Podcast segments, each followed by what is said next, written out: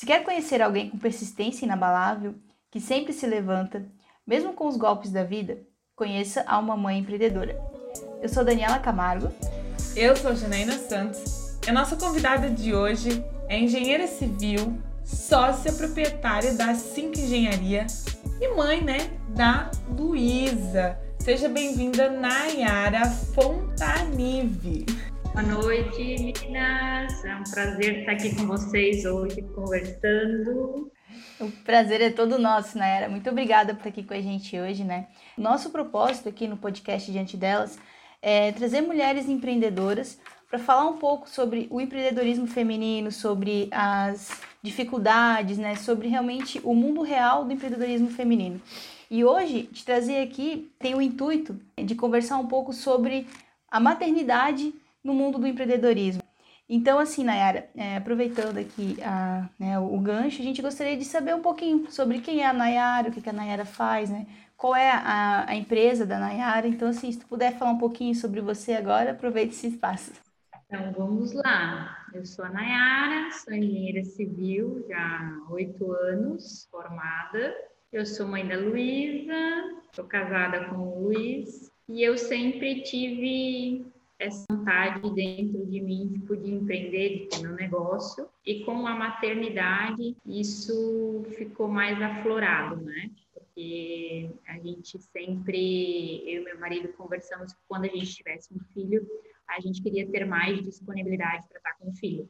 E isso no mercado de trabalho CLT é meio é, difícil, né? Porque realmente é das sete às seis da noite e a gente não queria muito isso e meio que casou que quando eu engravidei eu era CLT e acabei saindo desse CLT, digamos assim, não por vontade própria, mas no final foi o melhor porque aconteceu o que a gente queria, ter mais tempo com a nossa filha. A, a parte de empreender, cara, desde novinha, acho antes da faculdade, eu sempre tinha vontade de falar, vai, eu quero ter meu negócio, eu quero trabalhar para mim, não quero trabalhar para os outros.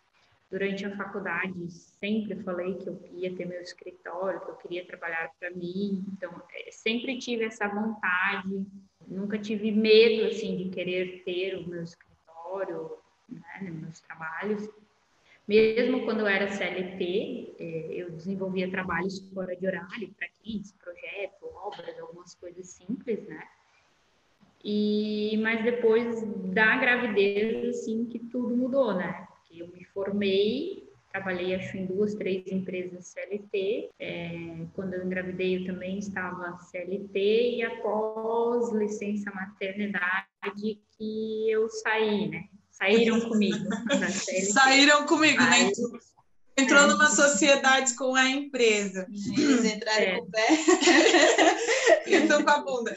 Mas assim, é, é... E, e daí daí que veio, tipo, cara, agora eu não trabalho para mais ninguém, entendeu? Eu vou trabalhar para mim. Tipo, eu saí de lá já assim, saí bem, feliz. Eu disse, é, agora é, é isso aí, é eu com eu mesmo e vamos para frente. É isso que é o mais legal, né? Tu pegasse uma diversidade, né? Que é a, o fato de, de ser desligada de uma empresa e aproveitou para transformar essa, essa diversidade numa oportunidade, né? Então aproveitou já para realizar um sonho que já era há muito tempo teu e abrir o teu próprio negócio, né? É, é, na, é na dificuldade que a gente vê a oportunidade, né? E é muito legal essa história, Nai, de como você saiu da empresa e de, de tudo que aconteceu, porque a gente traz aqui à tona o foco dessa conversa, maternidade, e você, você diz né, que a maternidade fez com que você empreendesse, apesar de ser um sonho. Mas não foi uma escolha assim, ah, de boa, agora eu vou, vou empreender.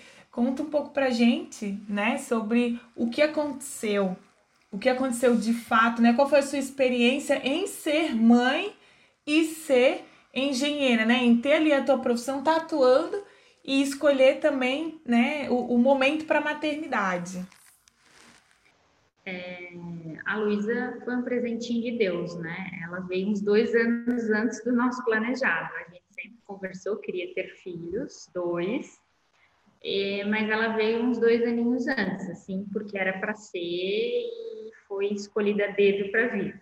a, uma grávida, tipo assim, a mulher grávida, ela já tem na sociedade é, como, ai, meu Deus, ela tá grávida, a gente tem que cuidar, tem que cuidar com o que faz, como fala a maioria das pessoas, né? A gente já é vista quando tá grávida como uma pessoa mais frágil, que tem que ter cuidado. Uma parte acho legal, mas cara, a gente continua trabalhando, fez tudo certo. Eu trabalhei até no dia anterior a ela nascer, trabalhei para casa, dormi e ela nasceu de manhãzinha do outro dia. Então, trabalhei até o final e fui na obra até o final, porque eu queria ir na obra até o final, né? Teve toda a segurança para conseguir para a obra, fui. É... Mas o pós-filho, a gravidez é tranquila, mas o pós, você ficar fora na licença, e o teu retorno é, é, mais complicado, porque tu tá deixando uma criança de quatro meses e meio, cinco, às vezes seis, num lugar novo. Eu estava bem preparada para isso, sabia que ia deixar, foi de boa. Quem fez a adaptação dela na escolinha foi meu marido, porque eu tinha voltado a trabalhar, tranquilo, foi nosso combinado. Mas o retorno para a empresa é, é, é difícil, a empresa com você, você com a empresa. Eu fui retornar, eu tocava obra, fui tocar obra, no dia que eu cheguei no escritório, que os engenheiros foram devolver minhas obras, eu ainda perguntei para ele: você tem certeza que o chefão está devolvendo as minhas obras? Já falaram com ele? Ah, tá tudo certo. Fui para a obra, voltei, tinha um papel em cima da minha mesa dizendo que eu não tocava mais obra, que eu faria orçamento. E eu não sou uma pessoa que, tipo, ah, eu não fico engolindo as coisas, vem aqui, ó, faz isso. Não. Peraí, fui lá no chefão, né, e disse, ei, você me contratou para tocar a obra. Eu não fui contratada fazer orçamento e projeto, ficar dentro do escritório, não é meu perfil. Aí o chefão olhou assim, é, então eu vou ter que demitir algum engenheiro se tu não ficar dentro do escritório para fazer projeto e orçamento, porque não tem obra para todo mundo. Aí tu pega uma pessoa, né, que passou a licença, tá ali, acabou de botar teu filho na creche. Cara, os sentimentos, apesar de tu tá bem, é tudo aflorado. Aí tu olha assim, cara, não posso enfrentar e dizer, não, beleza, manda embora. Aí tu pensa, tinha apartamento recém-comprado, vários custos. Fica naquela, né? Porra, tenho um filho, agora tem que criar, não posso assim, uhum. ei, embora. E era meio na, ali numas épocas, ela, ela nasceu em 2017, então, assim, 2016, 2017, tava aquela crise ainda, se recuperando da última crise, aquele limite, não limite, segura, não segura. Então, assim, de tudo que eu vivenciei, que eu vou terminar de contar, é, hoje ainda é um ponto que eu, o único ponto que eu me arrependo, eu ter olhado para cara dessa pessoa e falar, então me manda embora. Isso é a única coisa, assim, que às vezes eu fiquei remoendo, tipo, porra, por que, que eu não enfrentei? Falei, então tá bom, me manda embora, eu não fui contratada para fazer isso. Mas é o que, que eu fiz? Eu peguei, opa, vamos aprender, vamos aprender a melhorar meus orçamentos, que eu já fazia, e projeto, porque eu tinha uma vontade de aprender projeto estrutural. Então, eu eu, eu agarrei isso, falei, ó, eu faço orçamento, mas eu não faço só isso, eu quero aprender o estrutural. Então, me agarrei no cara do estrutural e ali foi muito legal. Então, lancei um prédio, aprendi várias coisas. Então, tentei fazer do ruim, aprender. O projeto, o setor do projeto me acolheu dentro da empresa, me ensinou um monte de coisa. Então, peguei isso. Só que, no momento que isso aconteceu, durante um ano, foi o ano que eu mais fiquei vendo na minha vida. Eu tive quatro, cinco sinusites, eu tive duas pneumonias e ninguém sabia o porquê. E a minha mãe, emocional, emocional, e eu, não, tá tudo certo, mãe. Não tava, né? Minha filha tá bem, tá tudo bem, tô amando, meu trabalho tá tudo certo. E no final não tava, porque, tipo, cara, meu perfil é tocar obra, entendeu? Eu sou de obra. E, e demora pra ti, tipo, né? Tu tá vivendo muito sentimento. Tipo, a coisa mais linda do mundo, é, para mim, é ter um filho cuidar de um filho. Tem momentos difíceis, tem, mas é divino fazer isso. Então, como tu pensa assim, meu, tu tá naquele momento, como que eu não posso estar gostando do meu trabalho, fazendo isso, se eu tô amando esse outro lado? Então, tu fica pesando um monte de coisa e, e cara, dá uma mistura, dá uma mistura louca. Enfim, acaba eu, se sujeitando, resumindo, né? Resumindo, no outro ano, em 2019, Aí ele, eu lembro que a minha filha ficou doente uma vez, assim, duas vezes seguida, e uma vez ela pegou um negócio na boca, assim, ó, foi tipo, eu peguei uma semana de atestado para cuidar dela, ela não comia, ela não fazia nada. Voltei a trabalhar, no outro dia eu fui demitida, né? Isso eu não esqueço, que eu fiquei seis dias ou sete, sei lá, cinco com ela, daí eu voltei ganhei a conta.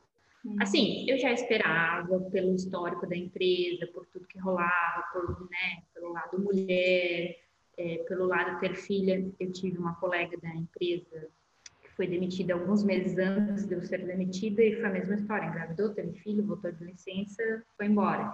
Então, assim, tu já tinha aquela. Uhum. Daqui a pouco, certo, sou eu, né? Por esse fator. Eu imagino assim, que se eu não tivesse a filha, talvez eu estaria lá ainda, tá? Mas não me arrependo de nada. Depois que eu saí de lá, as coisas só melhor, melhoraram.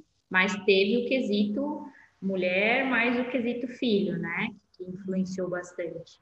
Ah, um pouco o meu perfil também, que não, tipo, não fica engolindo muita coisa, é, né? Vou lá, me fala alguma coisa, se eu acho que não acerta, eu vou lá discutir, conversar, né?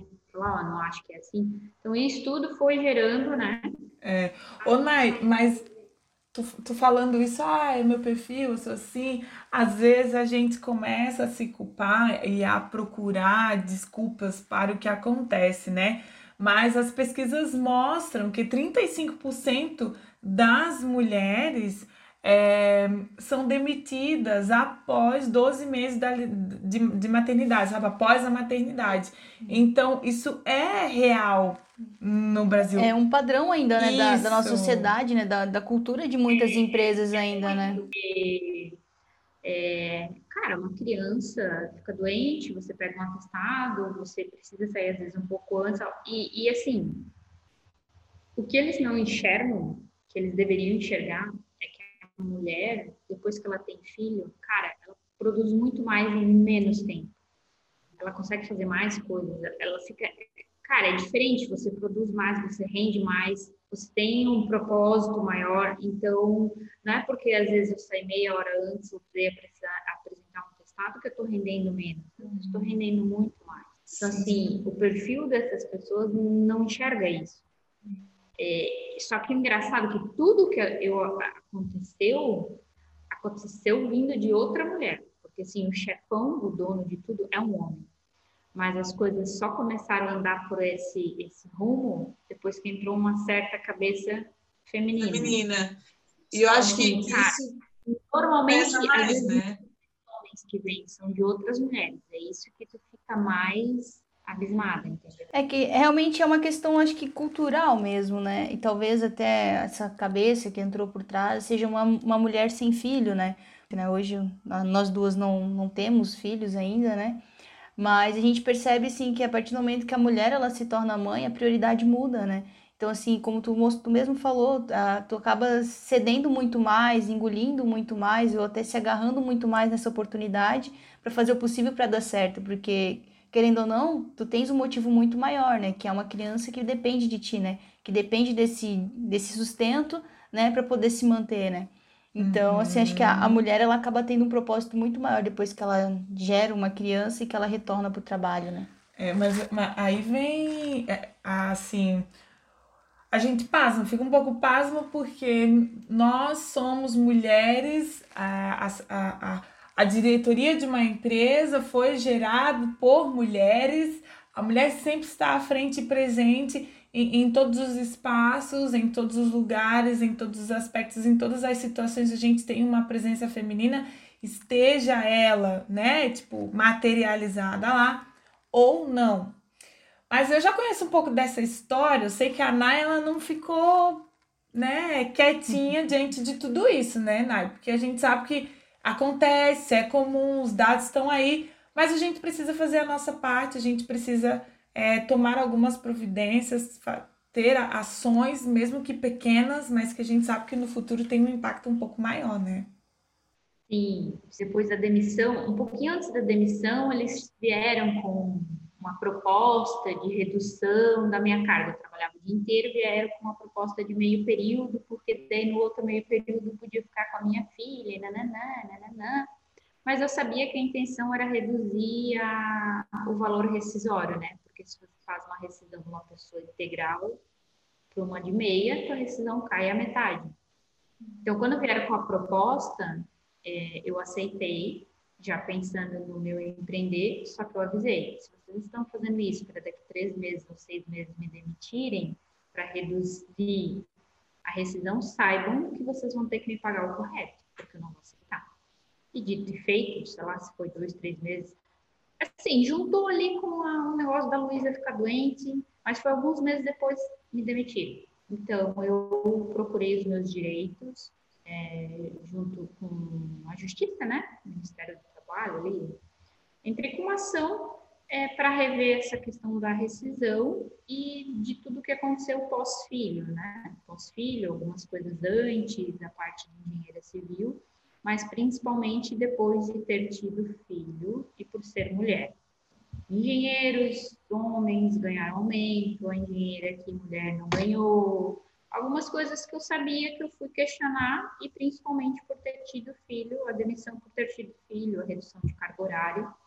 Então eu fui atrás dos meus direitos e consegui, ganhei com certeza, né? Tinha todas as provas, não tinha como não ganhar. E o que eu falei para a Jana, já contei para algumas pessoas, que eu fiz tudo isso com um objetivo. Que quando a minha filha for maior, eu vou contar para ela, eu vou poder dizer para ela que ela, por ser mulher, ela pode ser o que ela quiser, aonde ela quiser. Que ninguém vai dizer para ela o que fazer e não fazer, ter filho ou não ter filho, trabalhar aqui ou não trabalhar. Então, eu fiz para ela dizer, ó, aconteceu isso, a mãe, né, é mulher e tal, e a mãe fez isso para mostrar que, cara, você vai ser o que você quiser, aonde você quiser, o teu sexo não interfere em nada. Uau, né? Então, esse foi o objetivo. Tanto que, tipo, cara, eu chorei muito antes de acontecer, eu chorei no dia que teve a audiência, eu chorei depois, e, cara, tipo, assim, fechou tudo aquilo que eu vivi, que não é fácil, não é fácil, as emoções, tudo que tu tem depois de ter um filho. Eu falei, cara, agora eu lavei a minha alma e, e tenho aqui para dizer para ela, cara, vai que tu vai ser o que tu quiser. A minha mãe me criou assim, eu tô, tipo, tu pode ser o que tu quiser, onde tu quiser. Então, o meu jeito, o meu perfil tem muito da criação da minha mãe. Ela é muito assim também. Então.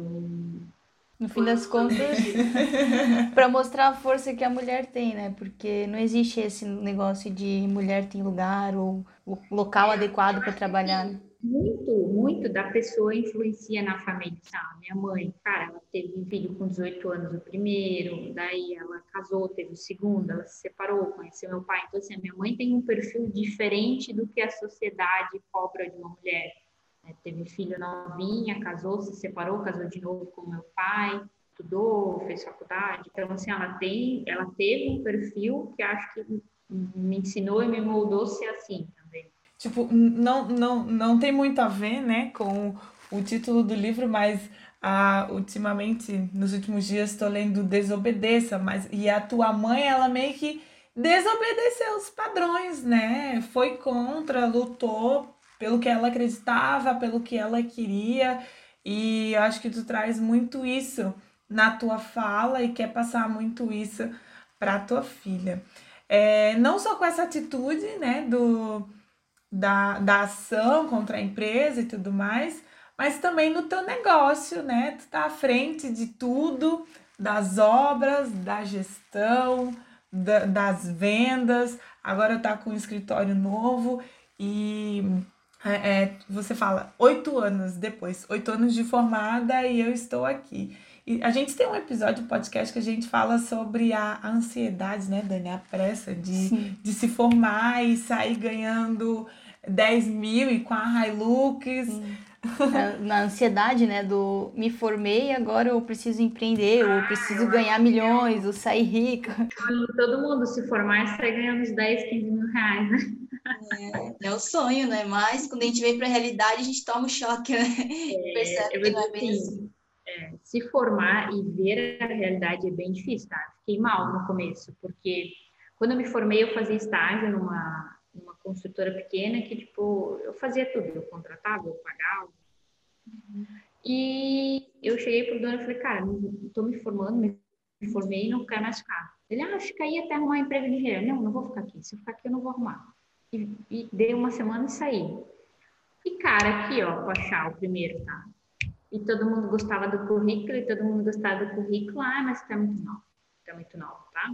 Cara, várias entrevistas. Ah, tô colocando muito bom, tudo isso, mas tá muito nova. Sei lá, não sei se eu tinha 21 quando eu me formei. Fiz um monte de. Eu falei, mas caramba, qual o problema? Deve ser mulher e muito nova, mas. Porque assim, eu fiz estágio desde o começo. Então, tipo, tinha. Experiência, bagagem tinha, né? Aí o primeiro, cara, foi lá para a região da minha mãe, eu mudei para casa da minha mãe, andava 60 quilômetros para ir para o emprego e voltar.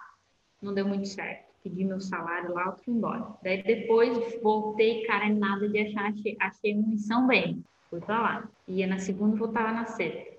Trabalhando tempo lá também não deu certo. Aí depois achei um em Blumenau aqui que fiquei quase cinco anos. Mas assim, cara, os primeiros meses tu começa assim, meu Deus, eu sou muito ruim. Meu Deus, será que eu sou tão ruim assim? Meu Deus, eu não consigo arrumar emprego. Cara, é difícil, assim, se tu se forma, não tá dentro de um lugar para continuar, é difícil conseguir o primeiro, tá? É bem difícil. Eu levei alguns meses e aí tu começa a pensar, meu Deus, será que eu fiz certo? Será que eu escolhi certo? Será que eu sou boa? Mas depois que vai, faz, né, trabalha no primeiro, daí sai um projeto aqui, uhum. sai outro, tu vai levando.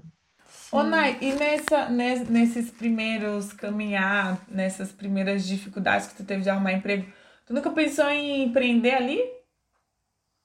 Cara, ali eu acho que eu tinha na cabeça que eu precisava ter mais experiência, sabe? É, viver mais em obras, sabe? Tá num lugar. Então, quando eu fui para essa, essa construtora que fiquei mais tempo, é onde eu consegui mais bagagem que eu tenho até hoje, né? Então, é um lugar grande, com nome, que tu conhece pessoas boas, tu, tu, tu consegue ter um trabalho legal. Nesse meio tempo dos primeiros empregos CLT, eu fiz projetos, acompanhei algumas obras, mas tipo tudo nunca nunca é, saí assim, de primeira querendo escritório, ah, investimento é, é, alugar uma sala, um monte de coisa que há oito anos atrás, se hoje já é difícil, há oito atrás era também, né? E daí assim, tipo, ah, eu terminei a faculdade Cara, não terminei bonitinha, pomposa, com tudo pago. Tinha coisa para pagar ainda. Aquele rolê de quem se sustenta, né? Paga aluguel, paga faculdade e tal. Então, não, não, não tinha muito assim, meu Deus, eu vou pegar agora, vou abrir, vou ver o que vai dar. Que né, girar a economia, entrar dinheiro, pagar conta, comer, comprar carro. Mas, então, meio que... Daí, com a insegurança do recém-formado que... Claro é. E eu sempre tive, tipo, essa vontade, meu, quem estudou comigo na faculdade sabe que eu sempre falava, eu vou ter, eu vou ter, eu vou ter. Mas assim, no seu momento. Então, eu gostei de tudo que eu fiz e achei que montei o escritório físico fora de casa, eu montei agora, esse ano, tem poucos meses que eu tô aqui nessa sala. Antes estava na minha casa e logo que eu abri, eu dividi sala mesa, assim, alocada no escritório de arquitetura do meu amigo, que sempre me incentivou a abrir o escritório. Vai, Nai, abre, vai dar certo, não tem como dar errado, não sei o quê. Acho que ele apostou mais em mim do que eu mesmo. A gente sempre precisa de um amigo meio louco, né? Para acreditar nas nossas tá loucuras. Comigo, ele está comigo até hoje, ele dizia, vai, Nai, vai, vai. Acho que assim, ó, tô aqui hoje por ele, tá? Ele vai ter a homenagem dele. a plaquinha de homenagem. Acho que não vai rolar esse ano a inauguração, vai, eu acho que vai ficar para janeiro. Uhum. É, ele sempre tava, vai, Nai, tu consegue, tipo assim, mais, mais apostando em mim do que eu mesmo. Sim. E saiu, tipo, esse ano que eu montei. E assim, eu vou te dizer, montei consciente e tal, e mesmo assim dá medo, tá? Dá medo, porque eu vim sozinha, é um aluguel, é um condomínio, é um comando, daí é internet, é luz, aí comprar ar-condicionado, móvel. Assim, cara, não, não é tem que ter um ato um pouquinho de loucura junto, tá? Sim, Porque... mas, sim, mas não pode ser fácil, né, Nai? Dizem que não pode ser fácil. Tem que ser conquistado, né? A gente até tem um episódio aqui do, do nosso podcast que a gente conversou com um empreendedor falando sobre o medo do empreendedorismo, né? sim. né? E uma das nossas perguntas para ele foi exatamente isso. Em que momento que a gente perde o medo? E ele já é empreendedor há seis anos e a resposta dele foi o seguinte: eu sou seis anos empreendedor e eu ainda não perdi o medo. então é uma coisa que a gente vai ter que aprender a conviver, né? Quando escolhe esse caminho, a gente aprende a conviver. Medo, mas assim, eu acho que o medo é bom para tudo, né? Uma quantia de medo, né? Para dar uma regulada. Mas assim, quando eu abri, eu pensei, cara, eu vou me dar um ano. Eu vou investir um ano aqui onde eu tô. Eu vou montar, eu bem básico, não tem nada de luxo, nada demais. Falei assim, é um ano de aposta, assim, eu venho desde 2009 crescendo, ano passado com a pandemia crescendo, esse ano é bem legal, e ano que vem, tipo, tá para ser o ano com muita coisa. Então, assim, é um ano. O ano que vem vai ser o ano do teste, o ano que eu quero trabalhar um pouco mais. Pô, minha filha já está com quatro anos e meio, quero aumentar um pouquinho minhas horas de trabalho ano que vem. Assim, é um ano que eu botei para apostar, é tudo no meu escritório. A Jana me indicou uma menina de marketing, eu fechei com ela hoje. Então, assim, algumas apostas para ir melhorando. Mas, assim, medo sempre tem. Tem medo de fechar aí um contrato. Ai, Aí é outra coisa, achar um estagiário legal, saber se a pessoa é de confiança. Porque, cara, ela entra no teu escritório, ela vai saber tudo. Então, tudo, tudo vai ter medo de contratar uma pessoa ou uma outra função, né? Administrativo, uma contabilidade. Tudo dá, vai fechar uma obra, vai fechar uma obra, ai meu Deus, o cliente vai me pagar, faz um contrato, mas mesmo com um contrato, a pessoa pode te dar entrada e não continuar pagando. Então, tudo tem. Tudo tem. Sim. É, um universo muito, muito diferente, né? Muito louco. Acho que mexe muito com a nossa cabeça. E assim, Nai, deixa eu te fazer um, né, um questionamento aqui, né? Tu falaste que tua filha tá fazendo quatro anos e há pelo menos aí dois ou três tu já tá empreendendo, né? E como é que é isso? Alinhar o empreendedorismo com a maternidade. Como é que tu consegue fazer isso? É, alinhar esses dois caminhos? Ah, a gente fica sempre tentando fazer uma balança, né? Tem dia que precisa trabalhar um pouco mais, no outro fica mais com o filho. Ela vai na escolinha, né? Ela vai na escolinha. É, assim, a pandemia deu uma virada nas coisas. Assim, antes a gente estava numa linha mais bonitinha, horário de sair, de chegar. A pandemia, a gente quase enlouqueceu todo mundo, né? O marido está desde o março do ano passado trabalhando em casa. Aí, imagina, eu tendo que trabalhar dentro de casa com a filha dentro de casa. Foi meses loucuragem. Porque a criança, quando ela tinha três anos, ah, não consegue entender. Olha, filha, a mãe agora está numa reunião, né? Me dá meia hora. Ah. Ô mãe, não sei o quê. Ô mãe, tô com fome. Ô mãe. Ah, meia hora. Eu olhava no olho e falei, se isso continuar muito, eu vou largar tudo, vou entregar todas as minhas coisas, não pego mais nada, vou virar dentro de casa até o mundo voltar ao normal, porque eu vou enlouquecer. Aí eu comecei a, a fazer, não, agora eu fico com ela, então eu fico com ela. Eu esqueço o celular, eu esqueço o e-mail, esqueço todo mundo. Aí eu comecei a respirar. Daí o que ele fazia?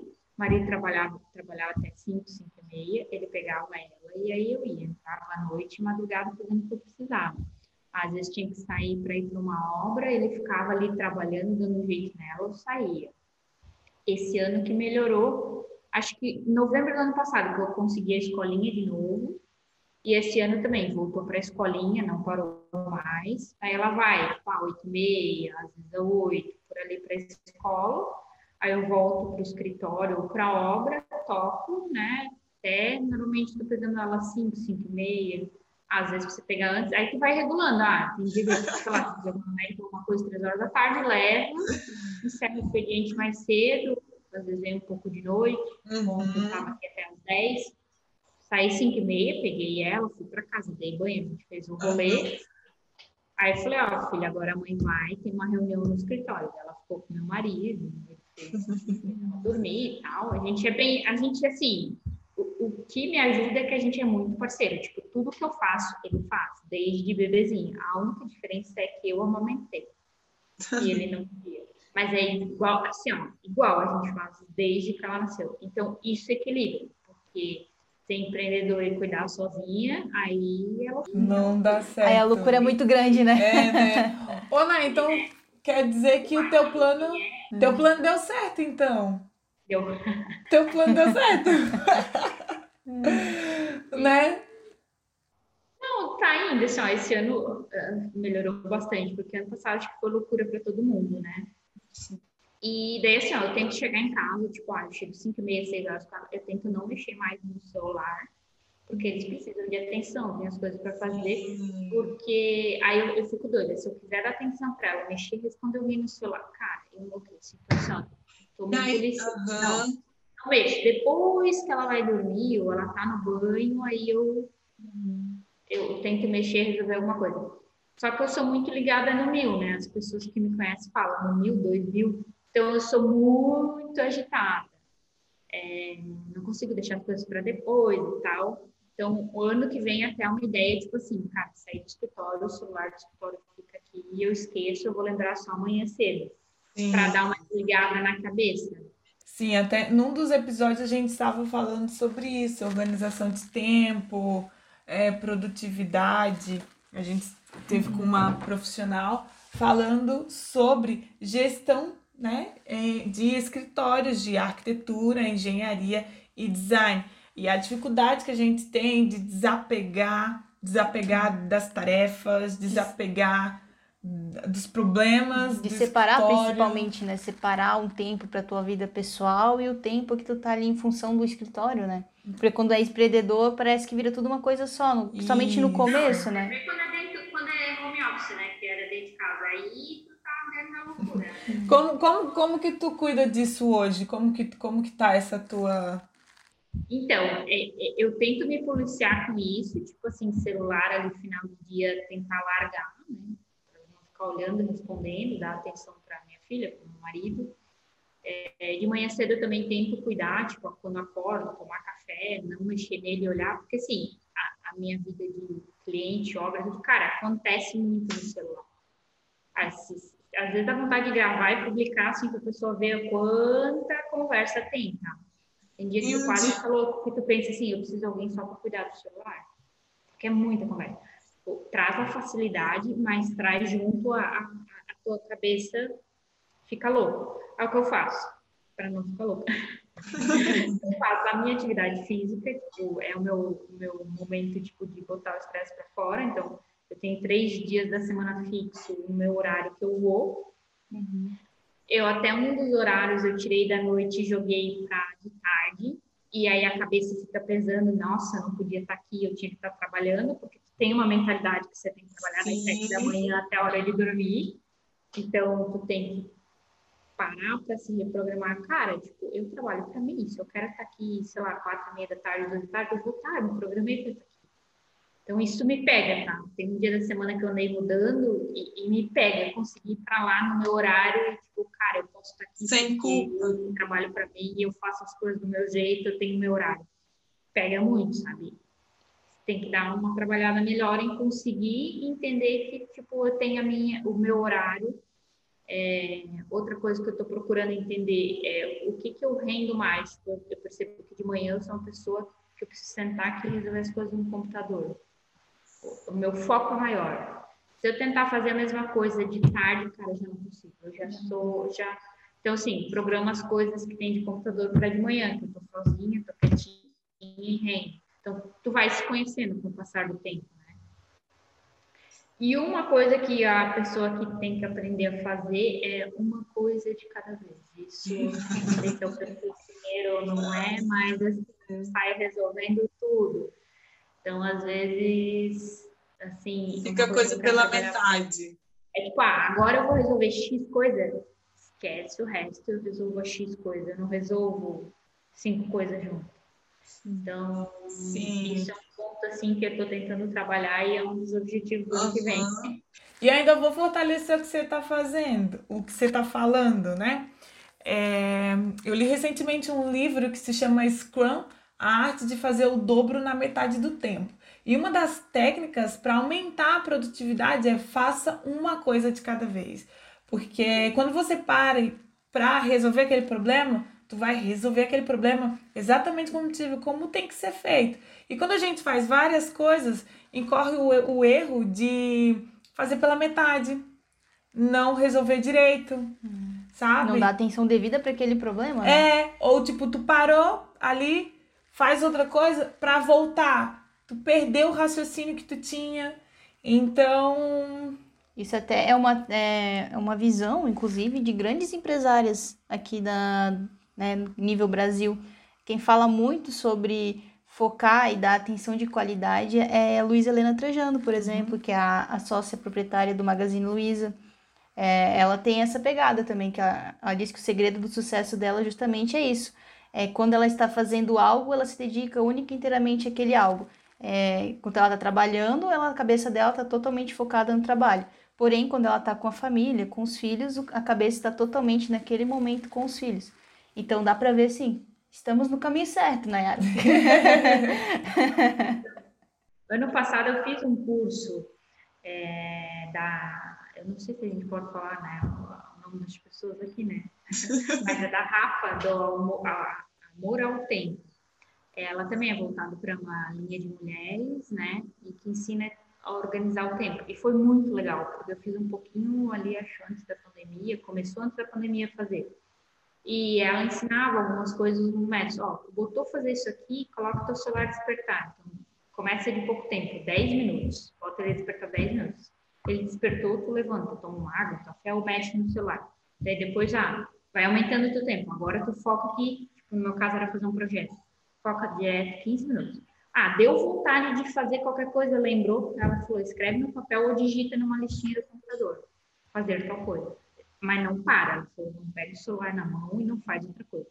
E foi legal quando eu fiz, porque realmente tu começa a render mais e começa a tirar essa, ah, eu preciso mexer no celular, eu preciso pegar isso, preciso... não.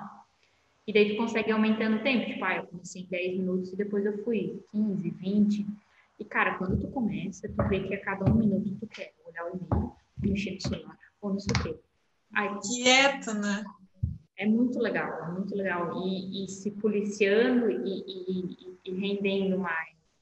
Uhum. Outra coisa que eu quero fazer para o ano que vem é focar, é, focar em, em, fazer mais algo que eu faço de melhor. Tipo assim, ah, na minha empresa, o que, que eu faço de melhor? Estou procurando isso nos últimos dias. faz de melhor. Ô, Nayara, eu já, eu já percebi algumas coisas assim na, na tua fala que esse empreender, esse momento empre, empreendedor trouxe muito autoconhecimento para você, né? Como, o, o que mudou assim na tua vida depois de que, que começou a ter o teu negócio? O que, que tu percebeu que ficou diferente? Ah, é assim, é, teve três momentos uh, que eu digo que são chavinhas. O primeiro foi assim, é, eu engravidei, eu mudei. Tipo, eu era uma pessoa muito extremamente estourada, qualquer coisa eu já estava brigando, matando com a pessoa, com o fornecedor e tal. Cara, eu engravidei, eu descobri, eu sério, eu mudei, tanto que as pessoas falam que tipo era uma antes e uma depois. É, porque eu pensei, cara, ou eu mudo, eu vou fazer mal para minha filha. Então, mudei ali. Segundo, depois da demissão, eu fiz um processo muito legal de autoconhecimento. Foram 16 sessões. Que, cara, isso ali mudou a minha vida para tudo. Com a. E também foi uma pessoa que me incentivou muito a ter meu negócio, que eu não dependia de ninguém, que eu não dependia de um sócio, que eu não dependia de uma arquiteta para ter o meu escritório. Ali eu, meu, eu me conheci, eu, eu aprendi várias coisas que é importante para a pessoa, principalmente quem empreende, conhecer a mente, entender quando tá, tá pegando demais uma coisa, para acabar, sei lá, não doer, não ter uma doença, alguma coisa. Então, eu consigo me, me, policiar muito. Eu começo a pensar muito uma coisa, eu tipo, opa, alguma coisa não tá certo, vamos, vamos ver o que está acontecendo. Eu falei que eram três, né? Eu falei duas. Três. Agora me perdi no meio do caminho. Qual a terceira? A Andy e a terceira, do autoconhecimento, é essa de, de buscar, ah, tipo, o que, que eu faço de melhor? Eu, eu ando estudando curso de marketing, seguindo algumas pessoas, e tem um que fala muito, cara, foca no que tu faz melhor. O que, que eu faço melhor? Foca nisso e o resto tu demanda. E eu sempre fui uma pessoa muito, eu faço tudo. Tipo assim, que quer fazer bem feito, vai lá e faz, né? Então, assim, uhum. demorou para estudar. Demorou para eu começar a entender que não, eu tenho que delegar, explicar o que é ser feito e delegar, tirar tudo do, da minha pessoa.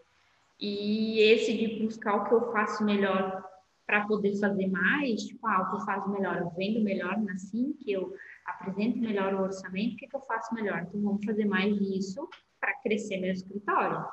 Então, a gente está ali tentando buscar isso, mas o que mudou muito no empreender, eu acho que foi esse curso tipo de autoconhecimento, é, é entender quais são meus pontos fortes, quais são meus fracos que, que eu posso melhorar.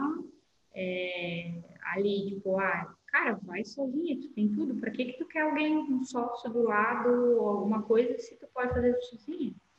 Sabe? E, e demorou para eu conseguir ver e entender que, cara, tu pode fazer sozinha, tu só tem medo de fazer sozinha. Vai lá e faz, entendeu? Tu não precisa ter alguém do lado fazer, ai, será? É? Às vezes o que a gente precisa é só um processo de, como tu falasse, de autoconhecimento para desenvolver a nossa autoconfiança, né? Porque é o que às vezes está faltando pra gente para tomar coragem e meter a cara, né? Fazer o que precisa ser feito, né? Sim. Na Sim que eu tenho um sócio, é meu irmão mais novo. Só que ele fica mais numa. É, ele é sócio, mas ele é mais um ponto, uma parte da sociedade. Tipo, ele não está junto, digamos, nas decisões tal. É meio que, que assim que é, é, às vezes só minha, assim, porque eu que comando, eu que gerencio, eu faço tudo. Ele está ali num pedacinho de um serviço específico Uhum. É, então, o apoio operacional. Ah, é, sócio e tal, ele é de outra cidade, né? Tem outra cidade. É, mas assim, lá no começo eu pensava, não, preciso ter uma software, preciso ter um, o nosso engenharia e arquitetura é muito ligada, ah, preciso ter um sócio, um arquiteto. Cara, tu não precisa, entendeu? Sim, sim. Tipo, agora que eu fui dividir a sala, eu queria dividir a sala com alguém. Cara, tal, tal, cara queria dividir a sala. Você quer saber dividir a sala, cara? Quem paga meio paga inteiro, entendeu? Sim, quem paga meio vai pagar inteiro. A responsabilidade é a mesma, no final tem o é... boleto a pagar igual. Botar alguém para dividir aqui, para depois, tipo, ah, quer comprar um negócio, tem que sempre ficar falando com a pessoa. Quer pintar uns que tem que sempre falar, ah, cara, então eu falei assim, ó, não, se é para comer, vamos comer inteiro, né? é isso aí. É isso, meu Deus, Nai, quanta coisa assim para tirar desse desse nosso bate-papo, né? Acho que uma coisa muito presente nas nossas conversas sempre e no nosso podcast, né? O autoconhecimento, é o autoconhecimento. fica assim registrado o, o quão importante é e você vem para fortalecer essa mensagem que a gente traz aqui com com tanta, né? Tanta persistência, né? Porque cada episódio que a gente tá conversando são pessoas diferentes, gêneros diferentes, né? E toda vez a gente bate nessa mesma tecla, né? Para ser empreendedor, você precisa exercitar o seu autoconhecimento. Isso aí. Ah, então, é, depois né, dessa longa e, meu Deus, vigorosa conversa, porque realmente é muito inspirador te ver aqui contar sobre um pouquinho da tua história. A gente quer agradecer demais esse papo, essa conexão que tivemos aqui hoje. Dizer que esperamos mais, te esperamos aqui outras vezes para contar aí do sucesso da Sync, que né, será inaugurada aí nos próximos, nos próximos dias, né? Mas antes da gente encerrar, eu quero que você nos diga, né, e para os nossos ouvintes, onde a gente pode se encontrar, quem quiser conhecer a Sync, a Nayara, é, com quais, em quais redes sociais a gente consegue se, com, se conectar né, com, com você. Então, é, a gente está no Instagram, né? A gente está tentando estar tá mais ativo ali. Tem o meu pessoal, que é Nayara Montanini, e tem o da Cinque Engenharia. E também podem me achar aqui no meu escritório, na rua Joinville, número 308, sala 205. Blumenau. Blumenau, Santa Catarina. Eu sempre digo para outros engenheiros, arquitetos, sempre estou em aberto, quiser conversar, trocar ideia. Eu sou uma pessoa de dar muita ideia, de conversar, não tem problema em falar o que eu faço, como eu faço. Sim. Explicar, ensinar para quem está começando, não tem problema, eu não tenho nenhum segredo para guardar. E tô aí, precisar conversar, só chamar. Eu... Se quiser compartilhar alguma ideia, então é só entrar em contato aí e aparecer no escritório, né? Daqui a pouco a gente tá batendo aí, então, para um papo. E eu agradeço vocês, né, o convite, foi muito legal conversar com vocês. A gente te agradece, né? É, foi muito gratificante aprender um pouco sobre esse lado, né, da, da maternidade, no empreendedorismo. Eu acho que enriqueceu bastante, assim, o nosso episódio e quem está ouvindo a gente aqui, né? Então, assim, quem quiser encontrar a gente, saber um pouco mais sobre quem é a Dani, quem é a Jana, nós também estamos ali no Instagram, no arroba Jana de Verdade e no arroba Daniela Camargo. E a gente lança, né, sempre no final do episódio, a pergunta, né? Quem será o próximo ou a próxima convidada né, que irá ficar diante delas?